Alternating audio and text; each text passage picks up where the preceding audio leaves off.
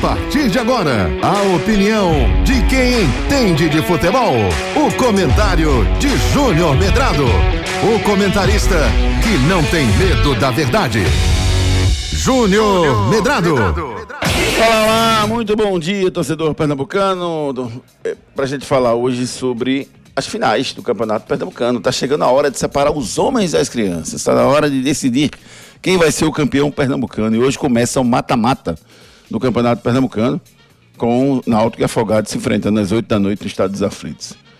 Pelo que a gente viu até agora, a gente pode colocar o Náutico realmente como favorito, pelo rendimento do Náutico, apesar de que tenha oscilado em alguns momentos, mas principalmente pelo rendimento também do, do Afogados, né, que não rendeu bem durante toda a competição, cresceu na reta final, eliminando o Maguari, que tinha tudo para se classificar para essa fase.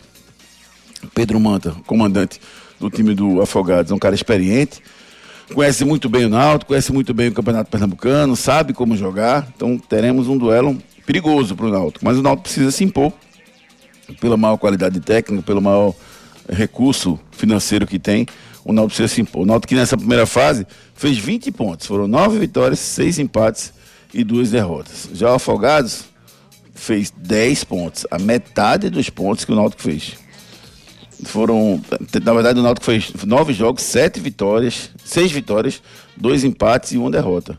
O Afogados fez nove jogos também, sendo que ele fez três vitórias, um empate e cinco derrotas. Essa foi a grande diferença entre Afogados e Náutico nesse, nessa primeira fase do Campeonato Pernambucano. O Náutico precisa se impor, precisa fazer o seu jogo e tentar buscar um grande resultado jogando diante do seu torcedor. O torcedor do Náutico, inclusive, precisa chegar junto, precisa buscar, precisa ir atrás né, de estar presente, né, para que a gente tenha uma capacidade maior, o Náutico possa fazer valer a, a, a, vantagem de jogar em casa.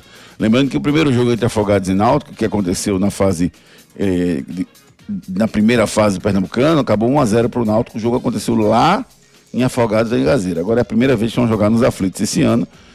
E o Náutico tem um grande desafio aí, mas vai jogar dentro de casa. Amanhã, Santa Cruz e Central.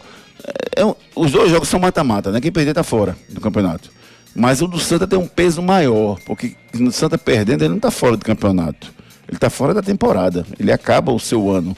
O Náutico não, o Náutico ainda tem Copa do Nordeste, que está disputando, ainda tem a Série C para jogar. O Santa não. O Santa é a única competição que vai disputar esse ano. Então, para o Santa o peso é muito maior. E um Central que começou bem o campeonato, mas depois acabou caindo, né?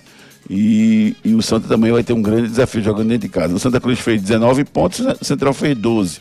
O Santa teve seis vitórias, um empate e duas derrotas. Só os clássicos, o Santa perdeu.